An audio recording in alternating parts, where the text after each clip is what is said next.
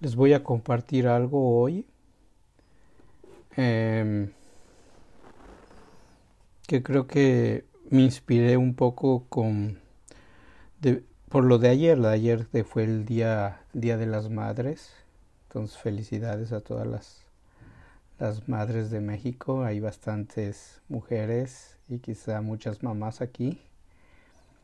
Entonces eh, me acordé de quisiera compartirles pues sobre todo em, historias o o más bien este no no historias pero más bien qué tan ha sido muy difícil para las mujeres en la cuestión espiritual en la cuestión religiosa. Entonces quiero empezar eh, con pues con la mamá del Buda empezando. Cuando Buda nació su mamá murió. Su mamá murió en el parto. Eh, entonces al a, Buda a Shakyamuni Buda lo crió lo crió su tía. Su tía eh, lo crió, le, le, le, le, dio, dio pecho, lo alimentó, lo crió. Y su tía después se volvió monja. Pero aquí viene algo muy interesante, porque en aquel tiempo eh, Buda no ordenaba a mujeres. Siempre había, era, un, era una religión completamente para los hombres. Entonces se creía que, que la mujer, el estar en el cuerpo de mujer era inferior a haber nacido como hombre. Entonces ustedes pueden entender un poquito aquí el patriarcado, el sistema patriarcal que ha existido desde tiempos de la humanidad hasta ahorita. Todavía seguimos batallando con eso. Eh, entonces el, em, el Buda, el Buda pues no ordenaba mujeres. Y gracias a Ananda, Ananda, Ananda era su sobrino y él era, él era el, asistente del Buda. Eh, eh, su sobrino eh, o su, su, primo, tengo que checarlo bien, pero era un familiar del Buda, Ananda. En, y Ananda era mucho más joven que el Buda. Entonces él, él se unió a la, a la orden y, y el, el, el, don de Ananda es que tenía una gran memoria. Era una que tenía una gran memoria. Entonces en aquel entonces estamos hablando de 500 años antes de Cristo. Entonces, este, la, la, la, la, este, en aquel entonces, 500 años antes de Cristo, eh, pues no, no, todavía no se, todavía no se escribía, sino todo lo que, lo que era, eran las tradiciones, eran orales. Había gente que, que tenía una capacidad de memoria muy, muy, este, pues muy buena, que eran los, eran ahora sí que eran los, las grabadoras, ¿no? De lo que pasaba y eso y a través de las historias, o sea, ellos repetían lo, lo que las enseñanzas o, o, cualquier cosa era conforme se transmitía, era por decirlo así un trabajo, ¿no? Entonces el budismo es una era una religión transmitida oralmente. Entonces Ananda como asistente del Buda era pues era ahora sí que la grabadora, ¿no? Era el podcast de aquel entonces. El él recogía toda la información. Y, y él se comprometió eh, servirle al Buda con, con, un, con un acuerdo. Le dijo, yo no me voy a pasar, yo no voy a perderme de ninguna plática que tú des, de ninguna enseñanza. Eh, aunque yo no esté, eh, tú me la tienes que, que decir después de que hayas enseñado. Eh, y entonces el, el, Ananda, eh, pues así vivió con el Buda. Eh, lo, asistió a todas sus, pláticas, él, grabó todo. Ahorita a lo mejor en, la charla hable un poquito de Ananda. Pero Ananda, Ananda fue la clave, en la clave en la historia del budismo, fue la clave para que las mujeres se ordenaran. Eh, porque el Buda, cuando las mujeres iban a pedirle la ordenación, el Buda las rechazaba. Entonces Ananda se dio cuenta de eso y, y Ananda lo, lo retó y le dijo, ¿cómo es posible que son, son las mujeres? Y, cómo, y, y, y, el Buda dijo, o sea, se justificaba y defendía que las mujeres no podían ordenarse y había una creencia, ¿no? Eh, entonces, cuando fue la, la, la, madrastra del Buda, Mahapayapati, eh, tenía otro nombre, pero ahorita no me acuerdo su nombre, pero su nombre es Mahapayapati, en su nombre budista. E, ella este, em, eh, le pidió la ordenación y el Buda se la negó. Entonces Ananda habló con él y dice, ¿cómo, cómo es posible, no? Ahora sí que decirle, lo retó, ¿cómo, cómo es posible que tu compasión, que eh, no permitas que la mujer se ordene, ella, ella te mamamantó, ella te crió, ella te cuidó, te cuidó y cómo no, tú no, tú no la ordenas.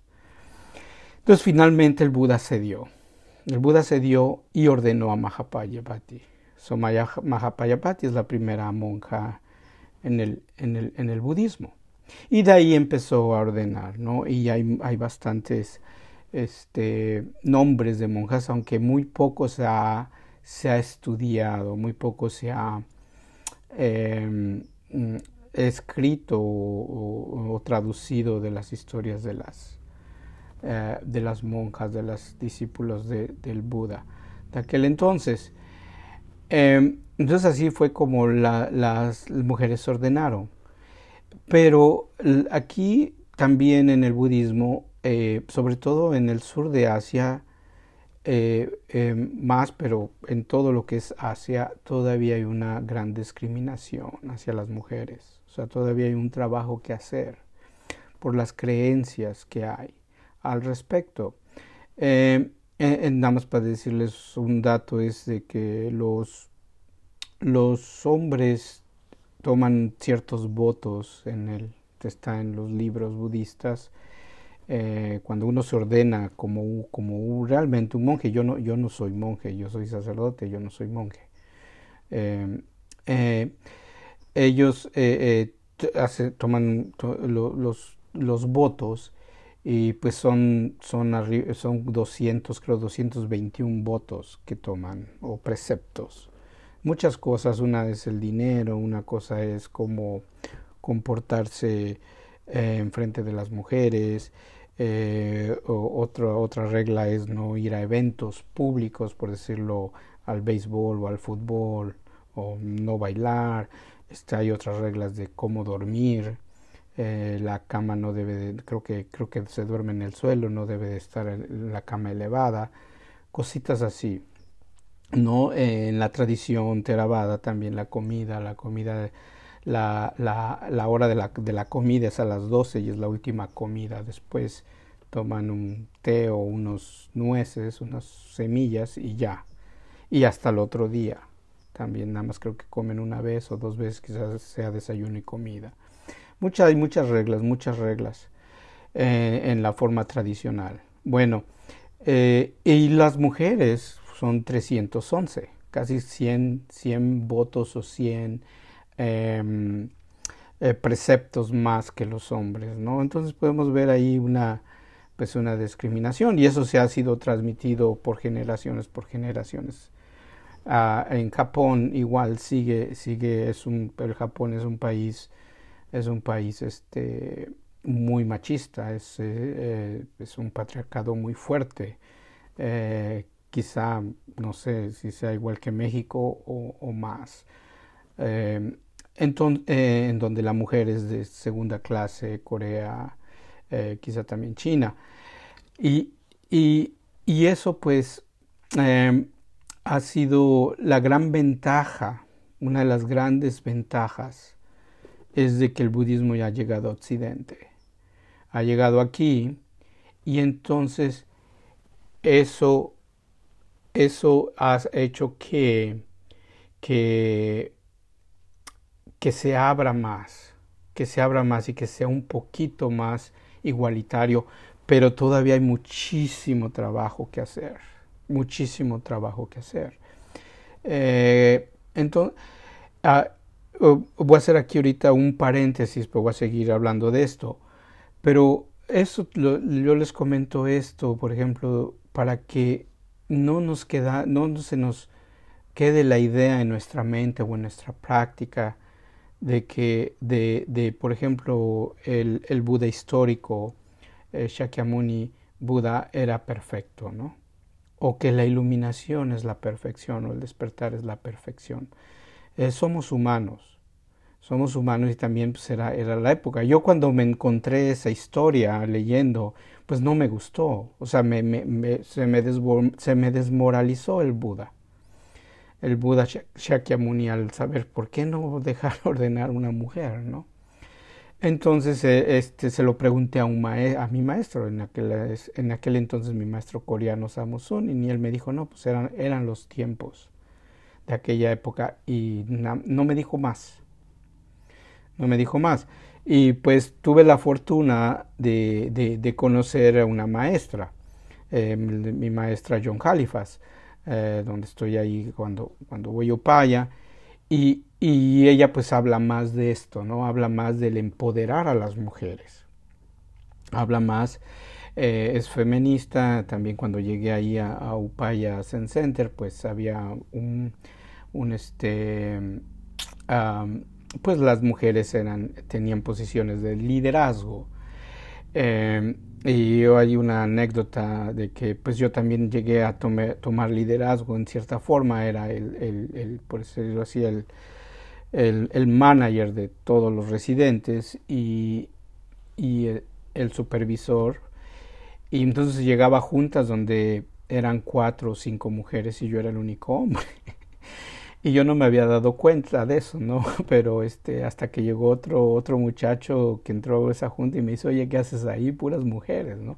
No me había dado cuenta, pero eh, yo me sentía muy bien y me siento muy bien alrededor de las mujeres porque crecí con mis hermanas, ¿no? O sea, es una familia grande y ser el más chico, entonces este, aprendí a relacionarme no tan mal, ¿no?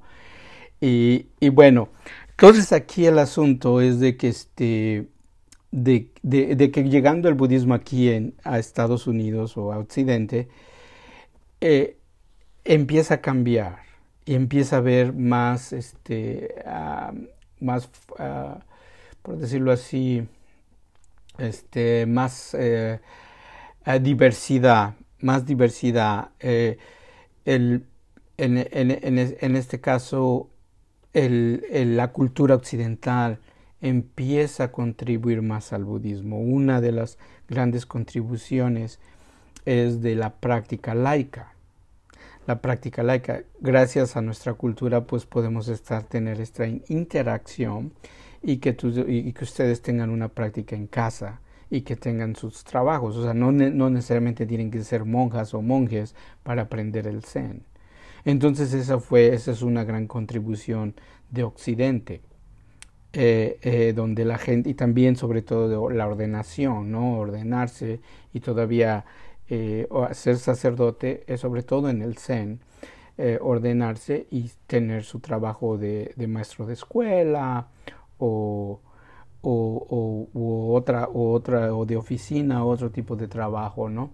No, no de tiempo completo ser sacerdote. Eh, entonces es una gran una contribución, otra contribución pues es de que la mujer se empieza a ver un poquito más igual, aunque todavía hay muchísimo trabajo que hacer, muchísimo trabajo que hacer de, de, quitar esa barrera, ¿no? Eh, lo podemos ver a nivel, a nivel mundial, ¿no? Los, los presidentes, cuántas mujeres eh, de liderazgo, cuántas mujeres presidentas hay, hay muy poquitas, ¿no? En todo el mundo. Entonces, eh, como vemos, nuestra, ese sistema ha, sido pues eh, contaminado la, la, las religiones, el concepto espiritual. Em, pero hay, hay, hay, historias, este, Dogen también, Dogen apoyaba al maestro Dogen apoyaba, apoyaba a las mujeres, también ordenó, ordenó mujeres. En mi maestra que se le, em, tiene, el, tiene el título de Roshi, ella usa su nombre Roshi porque Roshi, Roshi significa en japonés este viejo maestro, eso es lo que significa.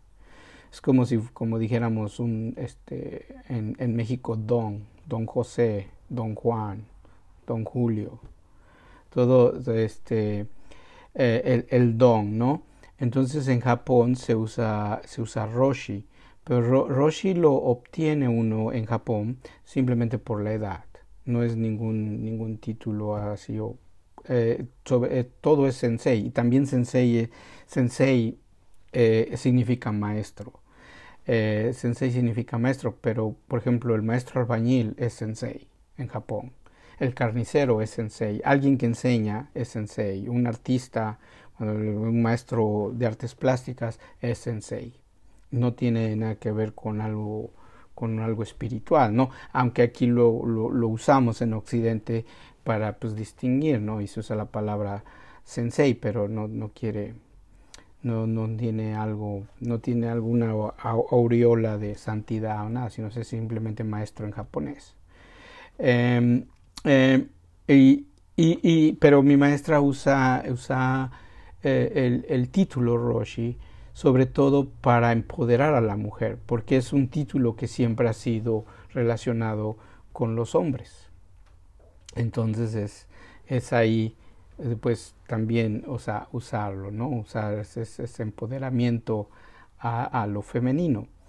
Eh, y, y, y, y, pues algo que les comentar más es de que eh, ahorita pues hay, hay, hay, maestras que se están este, pues, dedicando a traducir o, o buscar historias, historias de, de monjas, de, de, de maestras en, el budismo, sobre todo en el zen, ¿no? Eh, que sean eh, honradas porque no se, no se ha dado no se ha dado eso, no, no, no, no, se ha no se le ha dado ese reconocimiento, que se le reconozca es la palabra, que se le reconozca el trabajo eh, de las mujeres en, en, la religión, ¿no? Y esto es hablando del budismo, pero pues sí, así que si cruzamos la calle vemos a la tienda de enfrente, pues está más difícil, ¿no? Que sería el catolicismo, ¿no? Eh, aquí en el Zen, pues sí puede uno, uno ordenarse como, como, eh, como, como si fuera uno hombre, no, no, no nada más es para los hombres, es para mujeres y hombres. El budismo está como un poquito, es un poquito de una religión un poquito más tolerable, ¿no? También aceptando eh, las preferencias sexuales. El budismo no se mete con eso que, que tienes que ser hombre o mujer, ¿no? O casamientos eh, y regresando un poco a la historia, ya para terminar, por ejemplo, de Ananda, que, que es una historia muy bonita. Eh, cuando el Buda murió, los monjes, eh, bueno, Ananda eh, lo, tenía, era como la oveja negra de la orden, ¿no? Era, era como que el que le, lo veían lo discriminaban como que el cuate que, que pues, no se iba a iluminar, ¿no? Era como el de bajo rango, era ahí el sirviente del Buda, pero estaban los, los grandes sabios, ¿no? Otros discípulos, Sariputra o Mahakashyapa o Mahagayana, Subhuti, o todos esos eran de otro nivel de practicantes, ¿no? De hecho, es muy bonito saber los discípulos del Buda, que algún día a lo mejor hable de ellos, sus historias, porque fueron, son, fueron seres humanos, eso es lo que, lo que hay que ver, que esta, esta religión o esta práctica es realmente para, para es, es humanidad, es del ser humano, no, no hay santidad aquí. tratamos, sobre todo en el Zen, quitar eso, ¿no? De realmente ver al ser humano como tal, en todo, en todo ese, en todo ese espectro, ¿no? En todo ese rango eh, de lo que significa la humanidad, un ser humano estar aquí en este mundo. Entonces, el, el, um, entonces Ananda se le, se le veía así, ¿no? Como el patito feo de la orden. Y, y, hay historias, una historia era de que Ananda, él quería, él quería irse al, al bosque a practicar, a hacer su, sus retiros de, solos, ¿no? De, de, soledad, meterse como, como Sariputra o, o Mahamogayana, los grandes discípulos que se iban y, y, por días, ¿no? Y se internaban, eran ermitaños y regresaban, o sea, tenían ese tipo de práctica. Y Ananda, Ananda quería ir, pero el Buda le decía que no, que no, nunca lo dejó. Eh, y hay una historia que le, que le dijo, no, pues que el Buda le dijo, no, no, Ananda, esa no es tu práctica. Esa no es tu práctica. Y, y, voy a comentar la historia un poco más porque es muy bonita, es muy bonita, nos enseña mucho su historia de Ananda. Es parecida a la de Huinem, por decirlo así. Entonces, eh, el Buda le dice, tú Ananda, si es tú, eh, eh, Sariputra, creo que pone a Sariputra o a uno de los grandes, dice, eh, haz de cuenta que es, es, haz de cuenta, le pone la historia del elefante y de la hormiga, y dice, haz de cuenta que tú eres una hormiga, ¿no? Y el elefante entra al lago y empieza a jugar con, con la con el agua, ¿no? Y agarra su trompa y se baña y echa y riega el agua por todos lados y se ve que está ahí disfrutando el lago.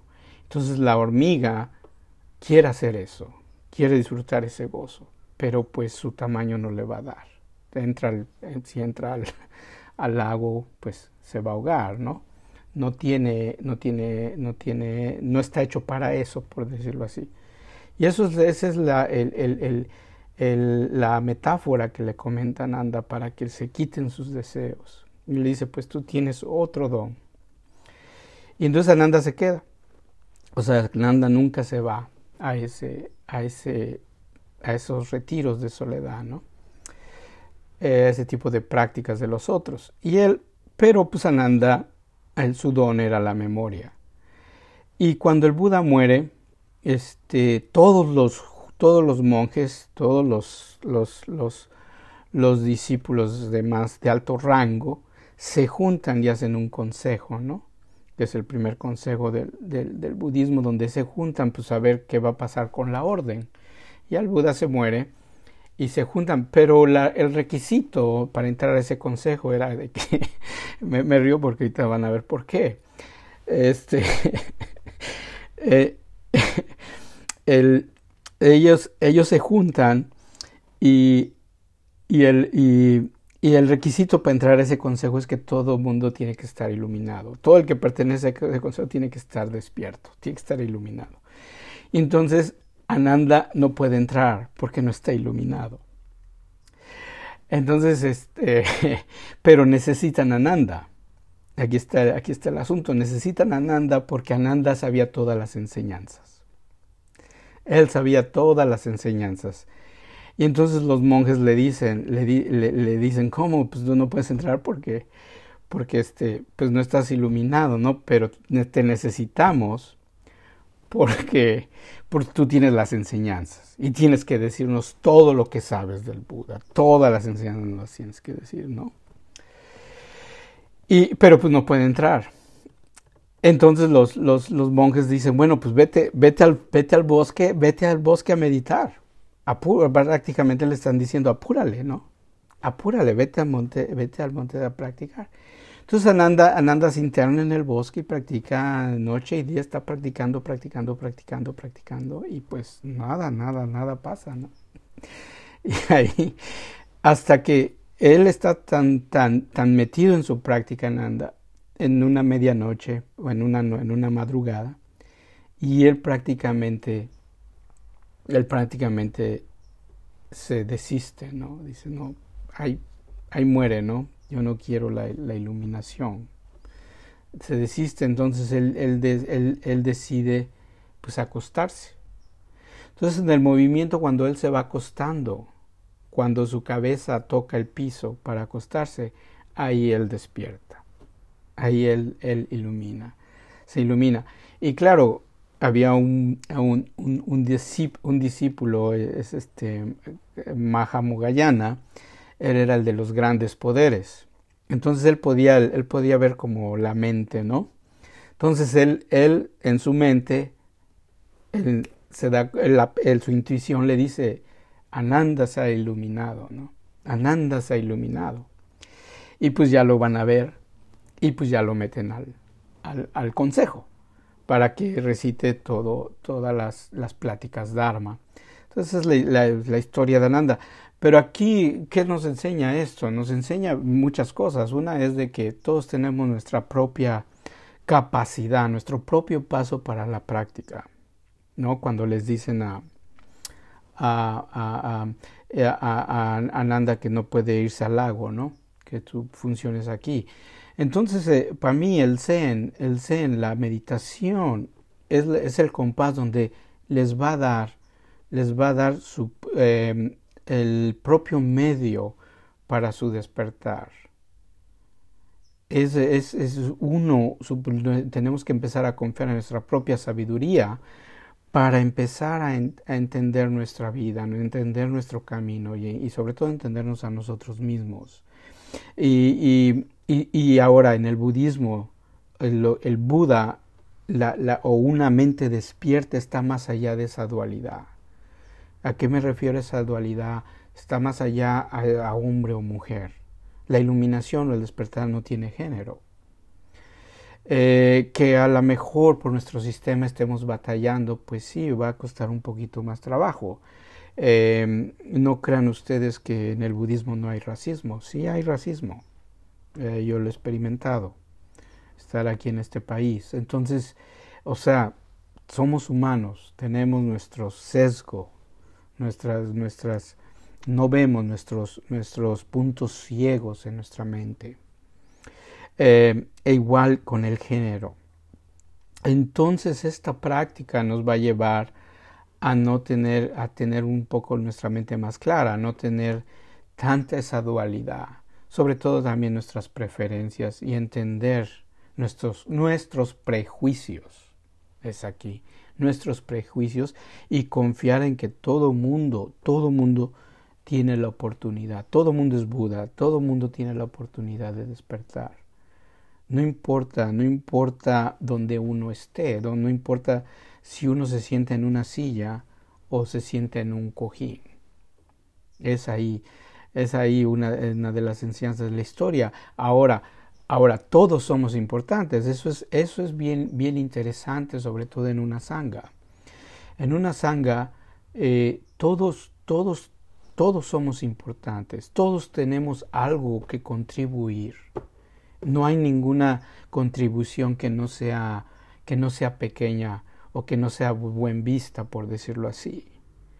O sea, todos tenemos un lugar en, en la sanga podemos contribuir, porque eso a veces pasa, a veces cuando entramos a un grupo, eh, a mí me pasa mucho, sobre todo aquí en Estados Unidos, que digo, no, eh, tengo muchas cuestiones de, mm, culturales, es este choque culturales, ¿no?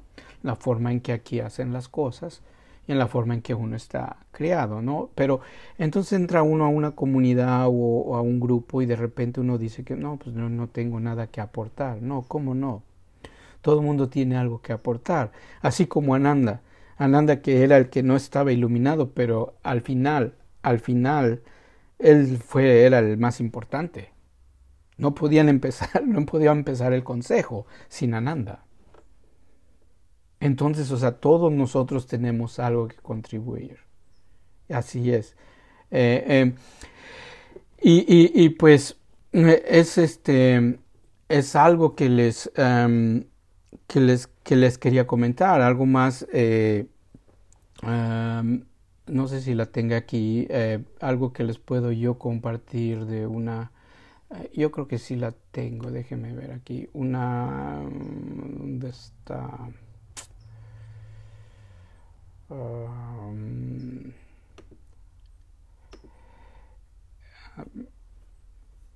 Es que les quería les quería enseñar la la este la, una foto de la foto de, de, de Upaya donde está una estatua de Mahapayapati, pues es una bonita historia. Em, la pegué, ¿para dónde la dejé? A ver si la tengo aquí. Mm.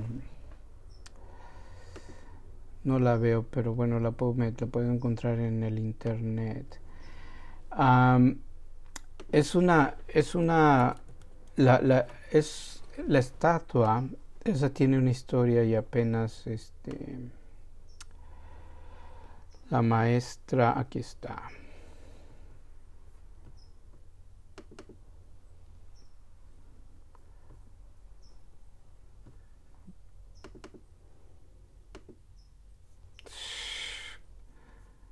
Ahora, ¿por qué no me la no aparece?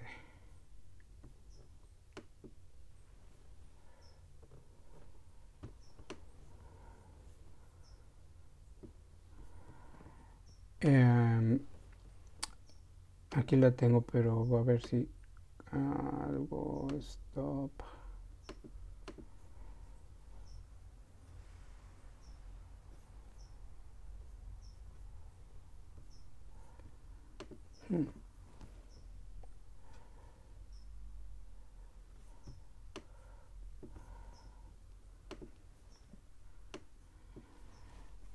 Esta estatua tiene, eh, tiene una historia.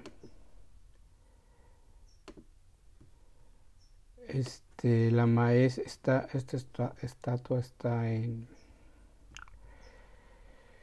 en Upaya. Aquí está. ¿Sí la ven? Ya la ven. Bueno. Eh, es una estatua de... Está en Upaya, en un jardín. Y su historia es de que eh, eh, Roshi John conoció a una a una monja, creo una monja de Tailandia. Y, y, pues fue muy difícil que la monja se ordenara. Eh, entonces, por toda esa discriminación hacia las mujeres en Tailandia, escuchó la historia y entonces este Roshi consiguió el dinero para hacer, no sé cuántas hicieron, creo que 50, 50 este, estatuas de Mahapayavati, porque no, creo que no había, no, no, no, no, no, no había en el mundo, por decirlo así, creo que no había. Entonces ella consigue y consigue el escultor y hacen esta estatua. Y, la, y pues las regalaron, las regalaron a, muchos monasterios, muchos monasterios. Y pues es, una, es un reconocimiento ¿no? a, la, a las mujeres en el, en el budismo. Entonces esa es la estatua que es... Pues claro, se parece mucho a un Buda. Si, si alguien no, pues, no sabe, pues va a decir, no, pues es el Buda, ¿no? Pero pues no, no es el Buda, es, es este es la, la, mamá del Buda, la, la, madraza. Y aquí dice Mahapayapati Gotami Mahatera. Mahatera es, eh, Maha significa grande y Tera significa este, este viejo, ¿no? Gran, o, en este caso este, una viejita, ¿no? Sería la maestra. Eh, eh, pues eso les quería comentar y compartir con ustedes. Y no sé si tengan alguna pregunta preguntas de eh, con, lo, con respecto que les haya compartido o dudas